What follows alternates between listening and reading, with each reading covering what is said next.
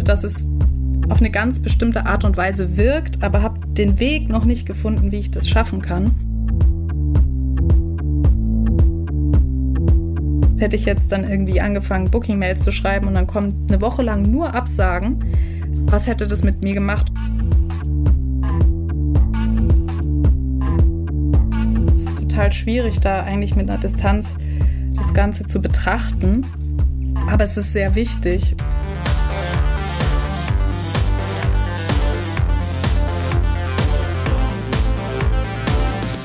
Hi und herzlich willkommen zum Podcast von Raketerei. Ich bin Imke, Gründerin, Mentorin, Ideengeberin, Partnerin in Crime. Ich unterstütze Musikerinnen dabei, sich eine unabhängige, selbstbestimmte und profitable Karriere in der Musikbranche aufzubauen. Für mich geht es darum, dass sich jede Musikerin die Karriere erschafft, die zu ihrem ganz individuellen Lebensentwurf passt. Daher beantworte ich in meiner Podcast-Serie zentrale Fragen zur Musikbranche, mache auf Mechanismen aufmerksam, die Sichtbarkeit und Wachstum fördern, ich empowere und vernetze. Raketerei ist die Räuberleiter für Musikerinnen in die Musikbranche.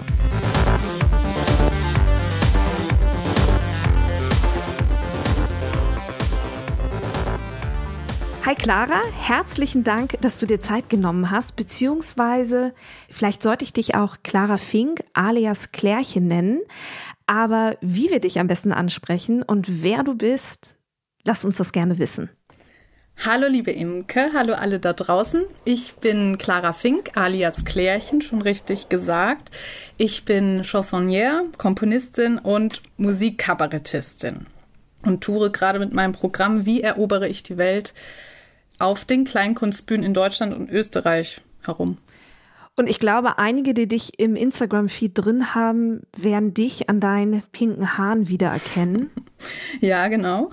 Das ist eins, eins deiner Markenzeichen, sag ich mal. Aber nicht nur von deinen pinken Haaren kennen wir dich. Du warst, du bist Teil der Raketerei-Community. Wir beide sind uns, ich glaube, vor drei oder vier Jahren in etwa begegnet. Mhm. Ich weiß noch, ich saß bei mir im Wohnzimmer, als mein Telefon klingelte und du rangegangen bist.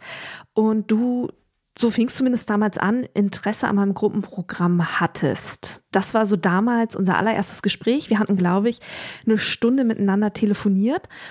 Und wenn du dich mal so an die Zeit zurückerinnerst, heute kannst du sagen, wer du bist und was du machst. Aber wenn du an damals denkst, an was für einen Punkt hast du damals gestanden? Wie hm. ging es dir auch damals als Künstlerin? Also es war ja 2020, glaube ich, Anfang 2020. Und ich hatte gerade mein Studium beendet und äh, war ehrlich gesagt so ein bisschen überfordert mit meinen ganzen Kenntnissen, die ich da gelernt hatte im Studium, mit dieser Situation, ich möchte gerne ein Album aufnehmen, wo, wo will ich damit hin, was mache ich überhaupt, wie gehe ich weiter.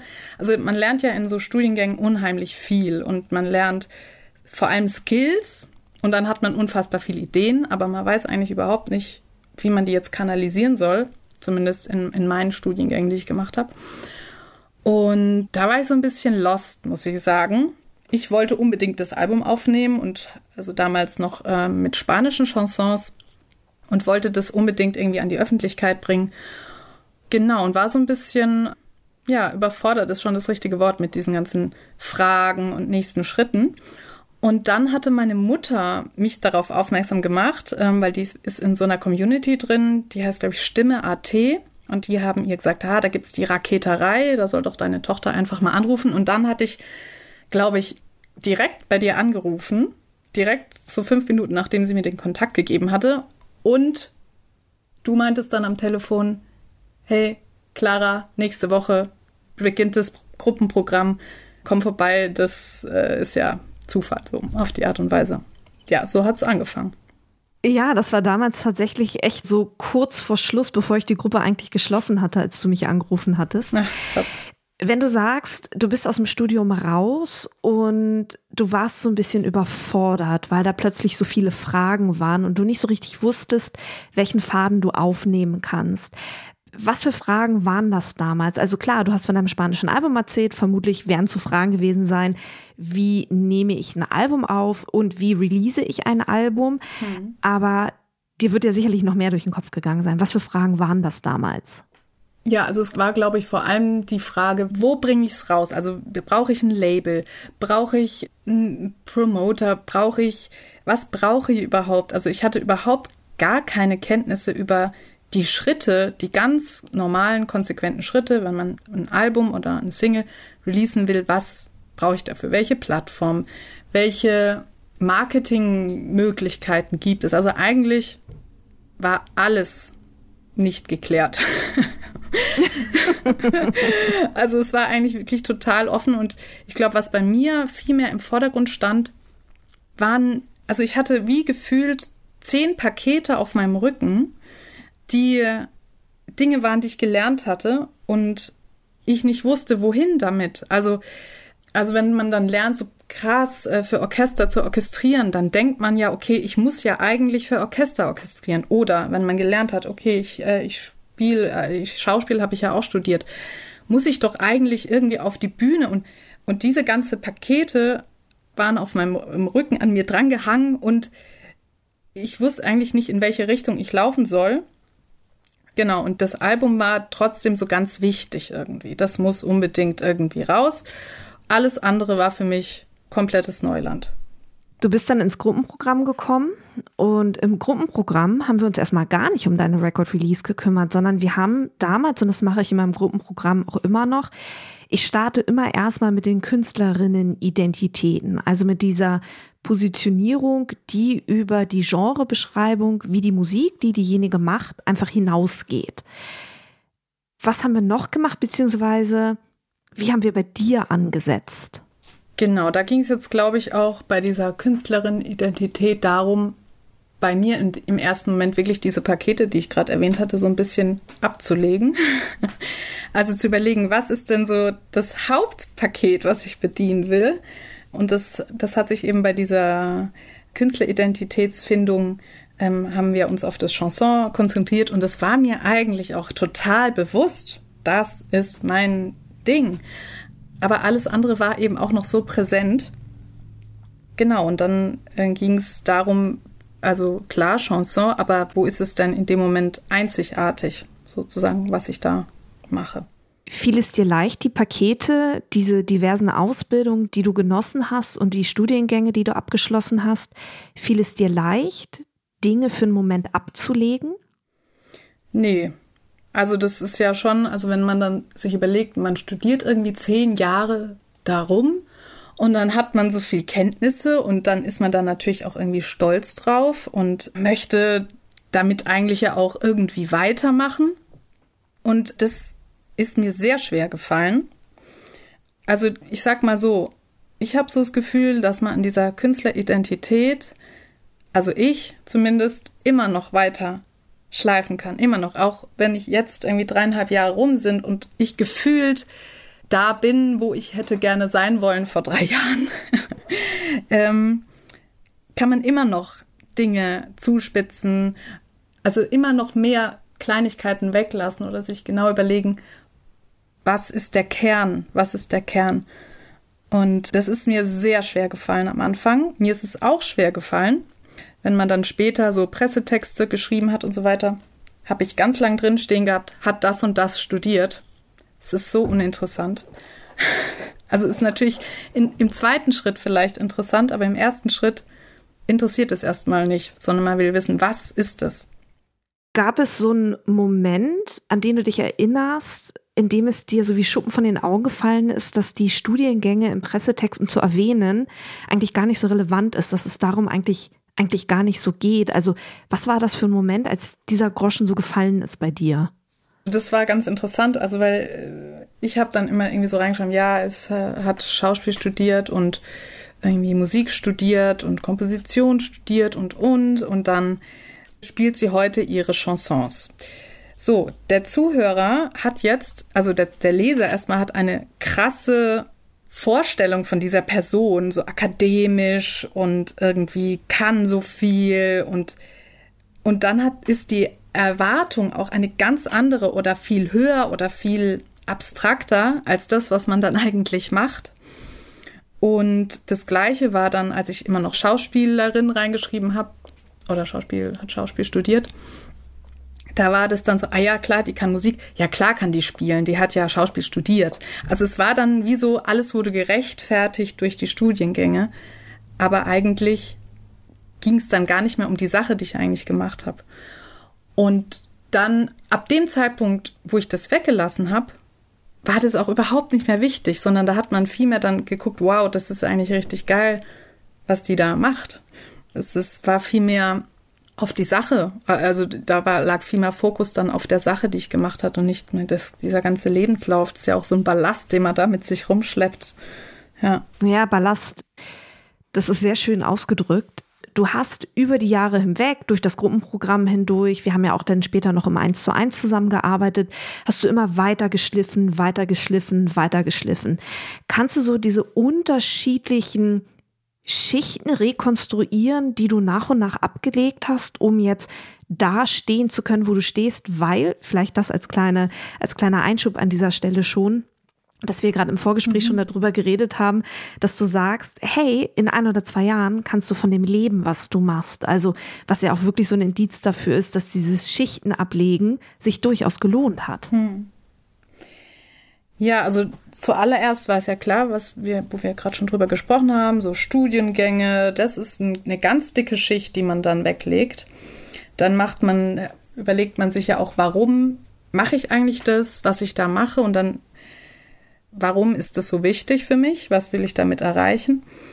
Ähm, diese Gedanken waren sehr wichtig. Die haben wir in dem Gruppenprogramm auch immer wieder beleuchtet. Und dann, äh, ich habe ja am Anfang dieses spanische Album produziert, weil ich vor zwei Jahren in Spanien gelebt habe und das war mir unfassbar wichtig.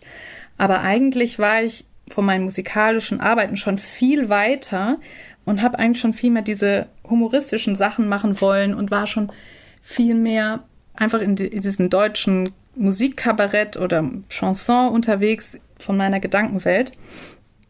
Das war das jetzt so wegzulegen und nicht immer zu sagen, okay, ich, ich mache auch spanische Sachen. Das wegzulegen war nochmal ein großer Schritt. Dann wirklich zu sagen, okay, diese spanischen Sachen mache ich total gerne, aber die haben hier zum Beispiel in äh, Deutschland überhaupt nicht, also die haben nicht den Markt, dass ich davon jetzt irgendwie leben könnte. Traue ich mich mal, das wegzulegen? Man sieht es immer noch in meinem Instagram-Kanal. Also wenn man runterfährt, sieht man eigentlich ziemlich genau die Entwicklung, die ich gemacht habe. Ich habe ganz viel ausprobiert und ich hatte dann, als ich mich dann entschlossen habe, okay, ich möchte jetzt mich mehr auf die deutschen Sachen konzentrieren, hatte ich einen Punkt, ich wusste eigentlich genau, wie es sein soll, aber ich habe den Weg irgendwie noch nicht genau gefunden gehabt und habe ganz viel ausprobiert. Das heißt, ich habe hab, hab irgendwie Formate ausprobiert. Ich wollte, dass es auf eine ganz bestimmte Art und Weise wirkt, aber habe den Weg noch nicht gefunden, wie ich das schaffen kann. Habe dann ganz viele Frisuren ausprobiert. Ich habe ausprobiert, mal mit einem anderen Instrument äh, diese äh, Chansons zu spielen. Also ich hatte eigentlich eine ganz klare Vision, aber wie, oder eine klare Vision von dem, wie es mal sein soll, aber noch nicht den Weg. Und das ist auch so was, was man dann so, man probiert aus, dann legt man das wieder weg. Man probiert was aus, man legt wieder was weg. Das war so ein langer Prozess. Und der hat vor ungefähr eineinhalb Jahren oder vor einem Jahr hat es dann Klick gemacht mit eben, äh, mit diesem Klärchen meiner Kunst oder ja, meiner Bühnenfigur das Klärchen, die man jetzt eben auch auf Instagram äh, ziemlich ähm, häufig sehen kann. genau, aber ich finde es sehr spannend, einfach zu sehen, was kann man alles weglegen. Und das sind dann auch manchmal Ideen, die eigentlich total toll sind. Aber die muss man dann einfach zur Seite legen, weil sie nicht funktionieren. Und dann guckt man, okay, was, also ab einem bestimmten Zeitpunkt habe ich auch geguckt, okay, wo bekomme ich die meiste Rückmeldung? Also auch immer wieder so reflektieren, das, was gerade um mich herum passiert. Was bekomme ich für Rückmeldungen? Auf welchem Wege haben dich diese Rückmeldungen erreicht? Also waren das Social-Media-Kommentare, waren das beantwortete Booking-E-Mails oder ja, auf welchem Wege hat dich das erreicht? Das hat mich erreicht auf allen Kanälen, ganz, ganz deutlich. Ich habe ja dann diese Entscheidung getroffen, oder es war ein Zufall, diese pinken Haare in meine, in meine, zu meiner Bühnenfigur ähm, zu ordnen. Und ab dem Zeitpunkt sind auf einmal die Follower auf Instagram gestiegen. Ich habe ähm, immer wieder Rückmeldungen bekommen ähm, auf Instagram oder auf anderen Kanälen. Coole Haare, fällt voll auf. Cool, steht dir, sieht toll aus. Ich habe mehrere Zusagen bekommen auf meine Konzertanfragen. Jetzt habe ich äh, dieses Jahr den Förderpreis für Kleinkunst in Baden-Württemberg äh, gewonnen, was ja. Uh, Applaus! Großartig. ja, Dankeschön. Ja. Also ich meine, das ist natürlich, liegt jetzt nicht an dieser pinken Perücke, aber dass dieses ganze, ähm, wie sage ich mal, Projekt nenne ich es, dieses, dass es halt diese Künstleridentität so zugespitzt ist, dass man es jetzt auf den ersten Moment einordnen kann oder versteht oder Interesse weckt, genau. Und dann klar, nach den Konzerten, da auch immer wieder, oh, das sieht so toll aus, es fällt so auf und ja, und natürlich in Kombination, was ich da mache. Das ist halt so ein Kontrast teilweise und der spielt dann so, ich spiele so bewusst mit diesen Kontrasten von frech, jung und dann eben auch, bringe ich ja teilweise auch dann doch Kompositionen da rein, die vielleicht im ersten Moment gar nicht zu dieser poppigen Erscheinung passen, aber dadurch irgendwie so eine äh, Tiefe kriegt.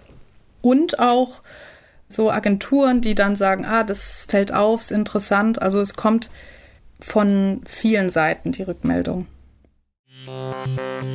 Bist du Musikerin und möchtest mehr Konzerte spielen?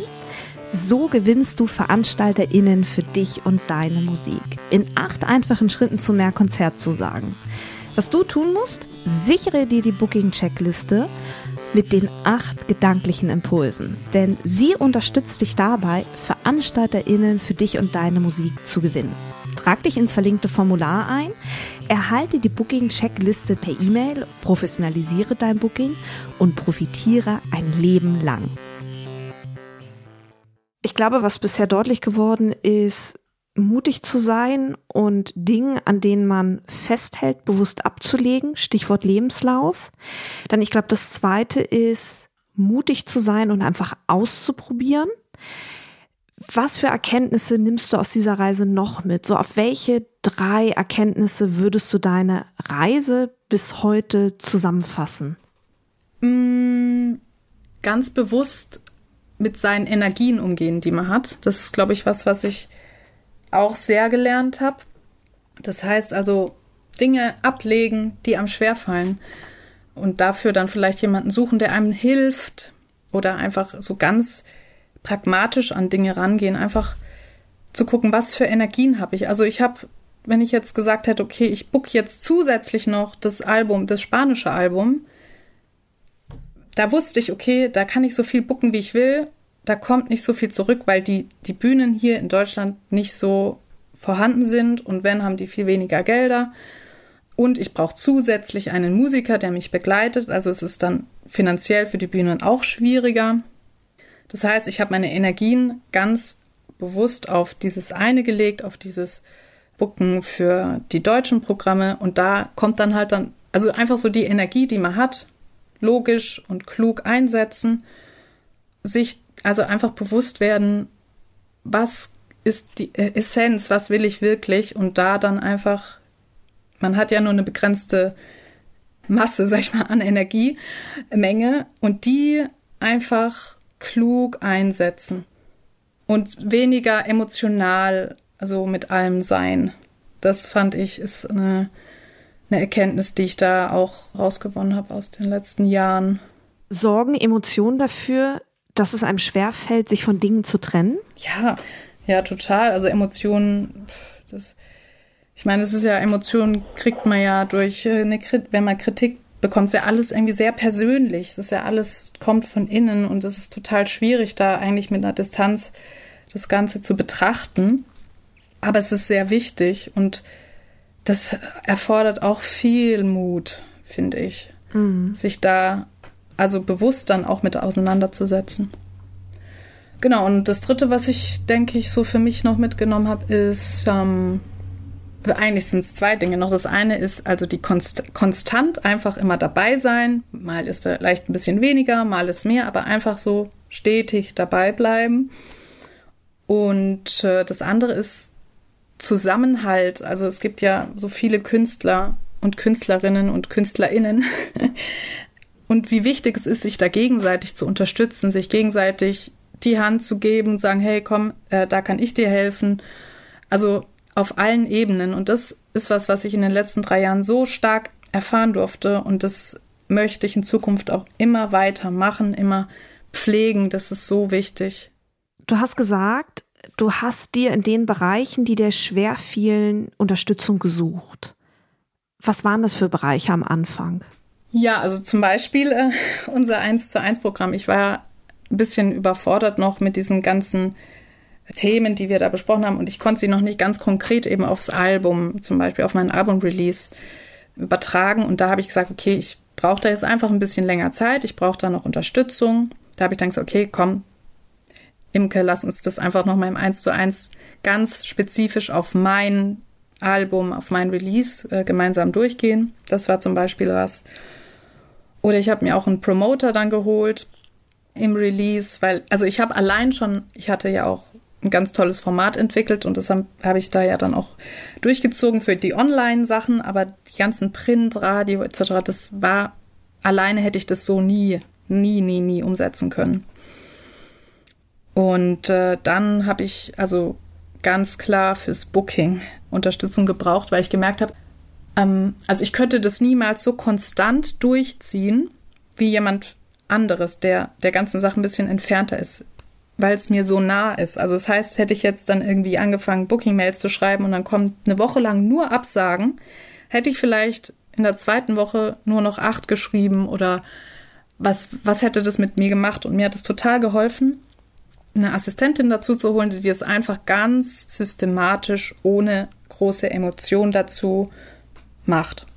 Was würdest du sagen, an welchem Punkt sollten KünstlerInnen stehen, wenn es um diese Frage geht, Support ja oder nein? Also, ja, wo sollten die KünstlerInnen stehen, dass Support ihnen dann auch wirklich weiterhilft und sie weiterbringt?